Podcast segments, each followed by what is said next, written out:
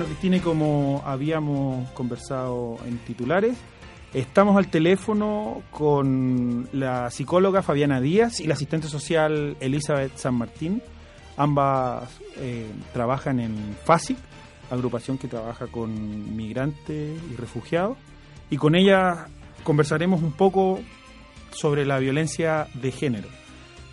Eh, Fabiana, Elizabeth, ¿cómo están? Buenas tardes. Buenas tardes. Hola, buenas tardes. Eh, para introducir el tema, si, no, si, nos pueden explicar, o explicarle a la audiencia, eh, ¿cuándo estamos hablando de violencia de género? Eh, a ver, estamos hablando de violencia de género cuando hay un acto que se dirige hacia una persona en razón de su sexo, su identidad de género, su orientación sexual. Eh, hablamos, ¿cierto?, de violencia de género cuando hay detrás patrones estereotipados de la sociedad te asigna en función de si eres hombre o si eres mujer. Entonces podemos hablar que la violencia por motivos de género puede estar dirigida a las mujeres indistintamente de su edad, de su condición social.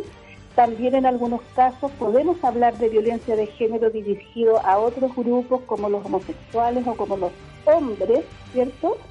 Pero la distinción es que es una violencia que está dada en razón del sexo. Ah, Cuando una persona se sale de los patrones estereotipados de lo que la sociedad espera que tú tengas como comportamiento por ser hombre o por ser mujer.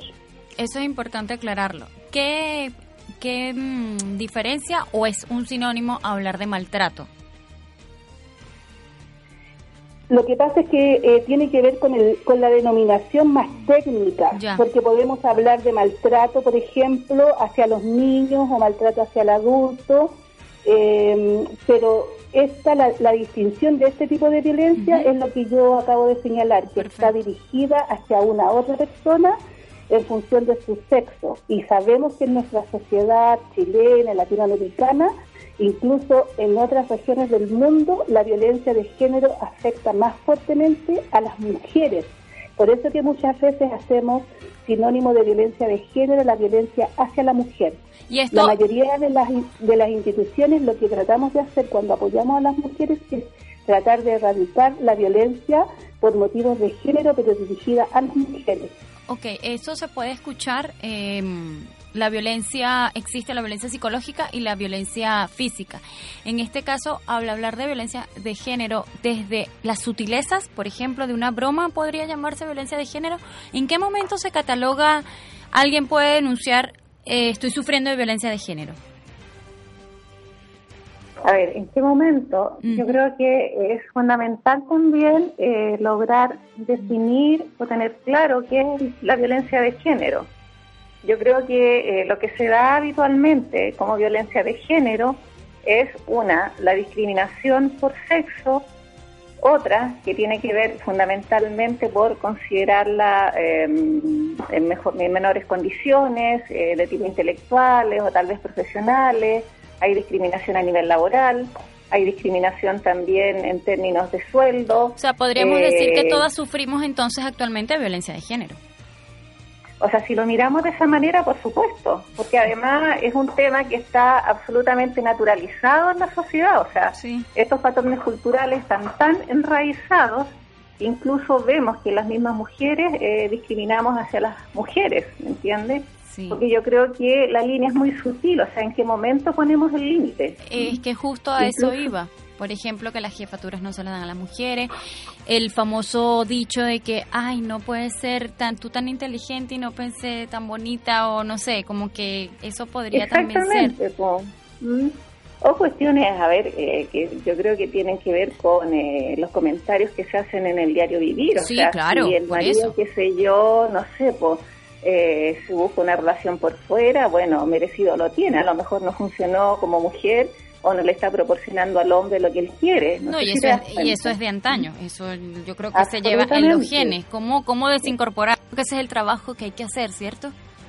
O sea, para sacarlo de los genes o modificarlo un poco desde la cultura, yo creo que es fundamental también eh, plantearle a las mujeres que reconozcan que en definitiva nosotros somos las que parimos, nosotros somos las que criamos, por lo tanto, ahí hay un papel fundamental en términos de cómo se crían los hijos o cómo se transmiten estos patrones. Definitivamente. Sí, a mí, perdón, a mí me gustaría clarificar algo.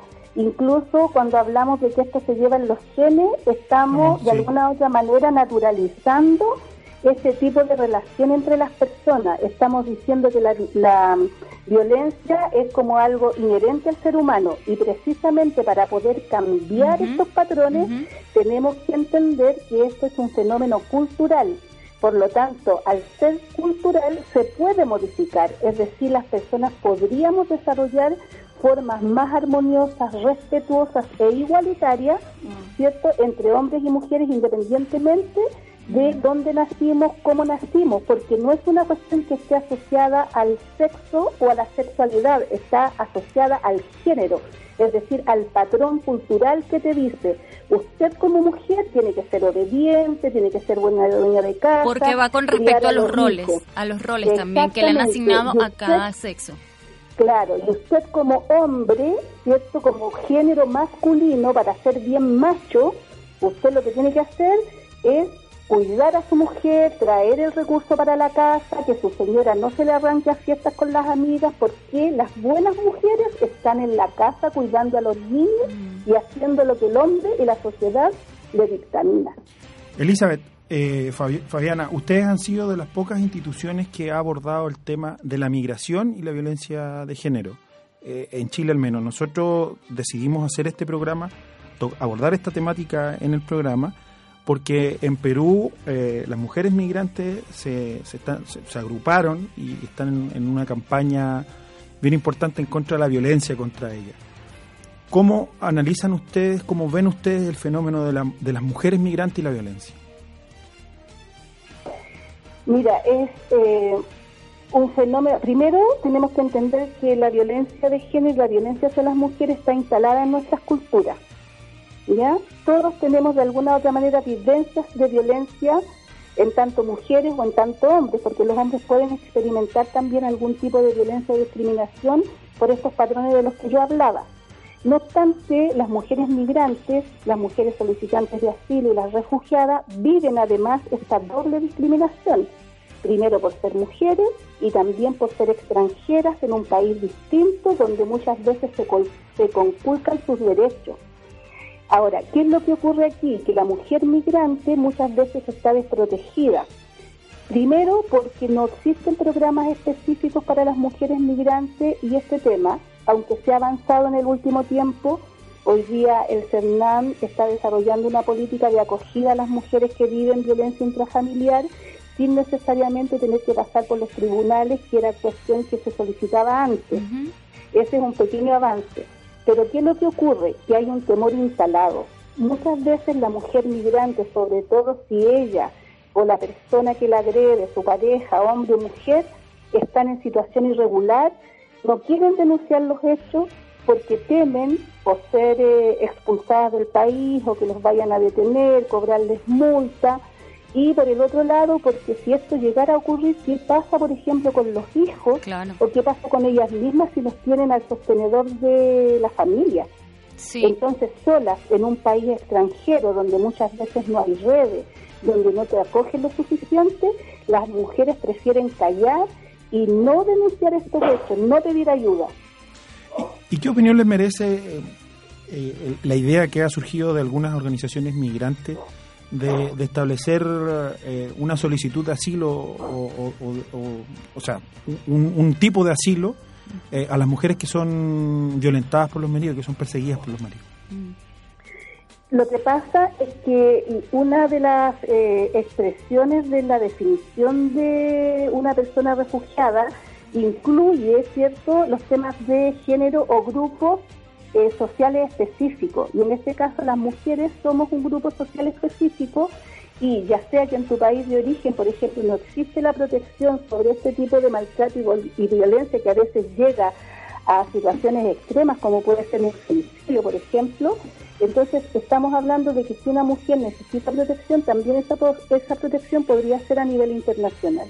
Entonces una mujer que vive un maltrato sistemático, que no ha sido protegida debidamente, podría, ¿cierto? Al igual, por ejemplo, que una víctima de trata de personas, podría apelar a solicitar asilo o protección a un otro Estado por motivos de género. Y aquí en Chile es un tema poco trabajado, es un tema poco trabajado, hay poca jurisprudencia, por llamarlo de alguna manera, aunque no es un tema jurídico, sino más bien administrativo, pero eh, también ahí hay un desafío para que se introduzca, ¿cierto?, más fuertemente ese esta causal o este fundamento dentro de lo que puede ser una solicitud de asilo. Eso le iba a decir. ¿Ustedes ah, les ha tocado ese tipo de casos de que alguna mujer de afuera haya tenido que pedir ese tipo de asilo para llegar acá a Chile? Eh, son pocos casos, pero sí se han dado algunos de mujeres que han expresado que ellos vienen por eh, hechos asociados a violencia intrafamiliar, pero también aquí hay otro tema importante, que la violencia de género, la violencia hacia las mujeres tiene otras expresiones, por lo tanto en contextos, por ejemplo, de conflictos o en conflictos de guerra, muchas veces nos encontramos con que los cuerpos de las mujeres también son violentados, ya sea para amedrentar a la población civil o ya sea para obtener información respecto de los temas que están detrás de estas eh, acciones, y muchas veces las mujeres son violadas, son maltratadas, eh, y eso también es una, una, expresión de la violencia quizás más institucionalizada, pero que tiene motivos de género. Las voy a poner en, aprieto un poco. ¿Qué opinan de que ni el CERNAM ni el Departamento de Extranjería hayan profundizado en este tema de migración y, violencia de género? Cuando, el tema de la migración está en boca en boga de, todas las instituciones, es un tema que está que está tomando fuerza. ¿Por qué el CERNAM todavía no, no, no, no, lo toma, no lo hace propio? Como te decía recién, hay avances. A lo mejor es algo que está poco difundido y quizás ahí hay un desafío para las autoridades, pero sí es una preocupación del CERNAM. ¿ya? Eh, nosotros, por lo menos como programa, hemos tenido algunos encuentros con eh, gente del CERNAM y ellos nos han expresado y se ha expresado también directamente en algunos encuentros con eh, otro tipo de personas, digamos, no necesariamente institucionales, sino que de la sociedad civil, de que hoy día el tema de migración y género está siendo incorporado a las programaciones que el CERNAM tiene. Como te digo, quizás es un tema poco difundido, falta quizás como divulgar más entre la población afectada el tema. Y ahí también tenemos un nosotros las organizaciones de la sociedad civil precisamente en cómo se bajan estas directrices o se ponen en práctica. Y eh, yo por el Departamento de Extranjería, en general, quizás no puedo hablar porque nosotros, como ustedes saben, trabajamos con un segmento de la población que es más específica. Y ahí sí sabemos que en el área de refugio, en la sección de refugio, existe una preocupación también por profundizar en este tema y ver cómo estas mujeres que sufren violencia de género, finalmente, bueno, por lo menos ellas pueden ser acogidas en su solicitud de asilo. ¿Cuál va a ser después el resultado final, si se les va a otorgar la protección o no? Eso ya depende de las comisiones que van revisando los casos. Pero si una persona que solicita asilo y llegar a argumentar este tipo, digamos, de causal, eh, puede hacerlo porque hoy día se ha avanzado bastante en superar como las barreras de preadmisibilidad u otro eh, tipo, digamos, de situaciones que se generaban fuera de procedimiento. O sea, hoy día es bastante más expedito y como te digo, hay mujeres que expresan esta causal para solicitar asilo. No, es, no está generalizado, eh, pero sí se han dado algunos casos. Pero es importante hacer, eh, bueno, yo sé que ustedes trabajan harto en el tema, pero como que una campaña más informativa, porque si bien es cierto como que no ha, no ha terminado de bajar, porque conozco casos de mujeres que se han tenido que volver a sus países por esta misma situación, a pesar de que acá están mejor, pero lamentablemente por eso.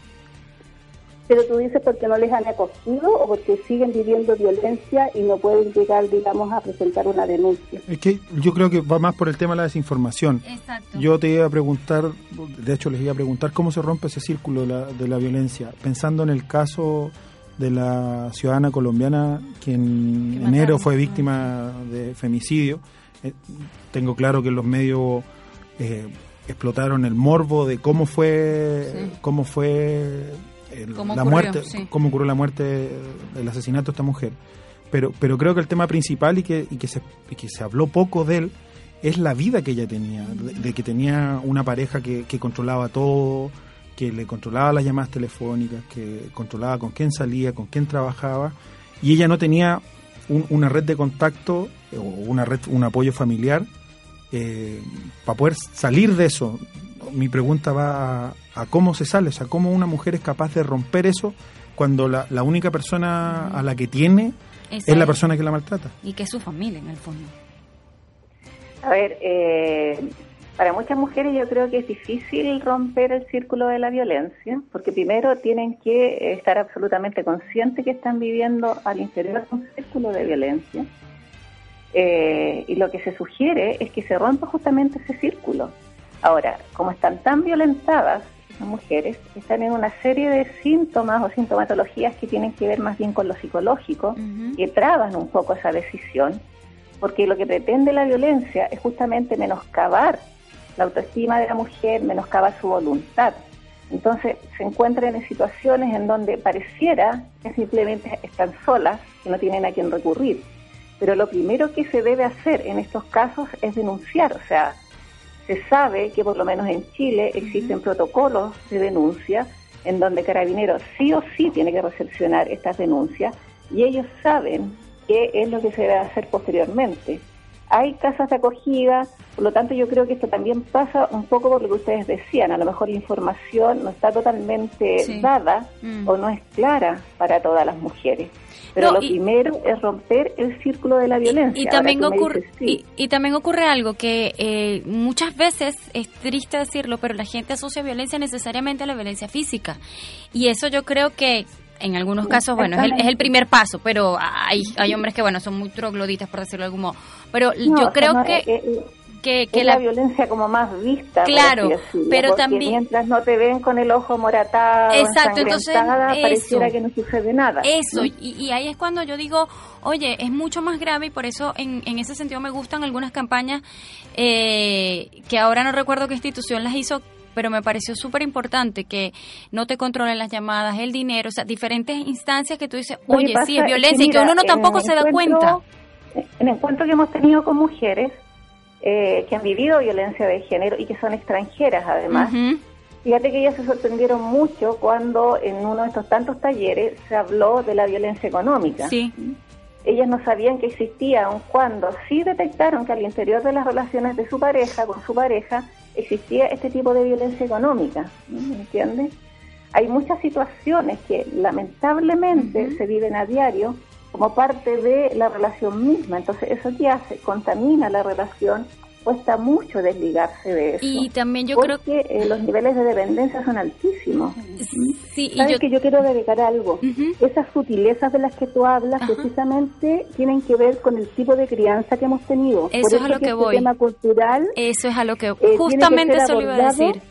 Claro, tiene que ser abordado desde todos los ámbitos, porque mm. por ejemplo, si nosotros somos educados en una familia donde se aplica la violencia en cualquiera de sus formas, psicológica, emocional, sexual, eh, física, nosotros vamos a aprender esta forma de relación. Y además, porque nosotras de alguna manera, nosotras y nosotras, ¿qué es lo que vamos a hacer? Vamos a tener un respeto a la autoridad a través del miedo.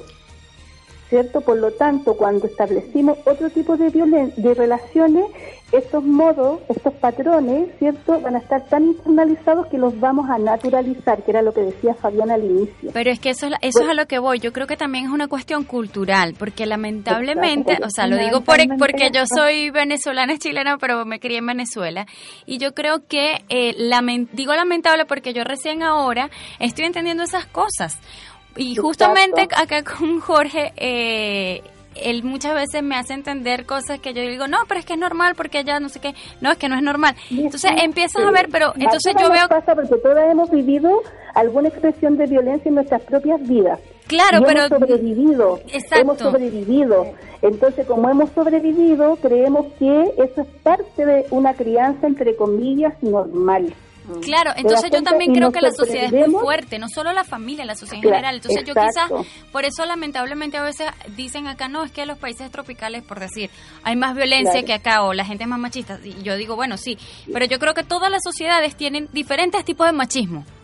Algunas sociedades el machismo es más en el aspecto laboral, en otras es más el aspecto amoroso o de pareja, en otras es de repente con respecto a la crianza. O sea, yo siento que, que en todas las sociedades hay como su... La expresión es la que cambia. Por eso que se habla muchas veces del maltrato infantil, eh, la violencia callejera, el acoso sexual. Te das cuenta, son las formas que va tomando la violencia. Eh, pero en el fondo es expresión de esta misma lógica de un sistema patriarcal donde los hombres han estado por muchos años en una relación de superioridad y las mujeres han estado menoscabadas. Entonces, desde esa lógica, como que nosotros aprendimos desde pequeña, incluso desde antes de nacer, que tenemos un rol secundario en la sociedad y que hay otros padres, jefes, esposos, pololos, que pueden determinar nuestros actos. Y cuando nosotros las mujeres nos empezamos a autonomizar, nos empezamos a empoderar, muchas veces rompemos esos patrones y somos tildadas de las rebeldes, de las locas, de, las regaladas, en fin, en fin, en fin, sí. Bueno, Elizabeth Fabiana, agradecerle su tiempo y ah, ya que hablamos del tema de la difusión, ustedes saben que cuentan con este y, todos los espacios que tenemos nosotros para poder difundir estos temas. A mí me, me alegró gratamente saber que ustedes eran de las, como, como dije al principio, de las pocas instituciones que están preocupadas del tema de la violencia de género y la migración. Así que Oye, y quizás para reivindicar también algunas instituciones contables que nosotros este año afortunadamente terminamos hace poco, bueno, de hecho nos faltan algunas actividades, un proyecto que obtuvo financiamiento de ONU Mujeres, eh, donde precisamente empezamos a trabajar el tema de violencia de género en contextos migratorios mixtos. Fue un proyecto, diríamos, piloto, pequeño, pero que nos permitió tener algunos encuentros con mujeres solicitantes de asilo, extranjeras que han vivido violencia y esto nos ha enriquecido también mucho a nosotros como profesionales y como equipo y creemos que tenemos que seguir también en esta línea independiente de toda la otra tarea que hacemos. Así es que ahí cuando tengamos alguna actividad de cierre nos vamos a invitar. Bueno, sí, ahí estaremos. Agradecerle una vez más. Muchas gracias. Estaremos al habla. Continuamos. Estuvimos aquí con Fabiana Díaz y Elisa de San Martín de FASIC. Continuamos en Chile a todo, color.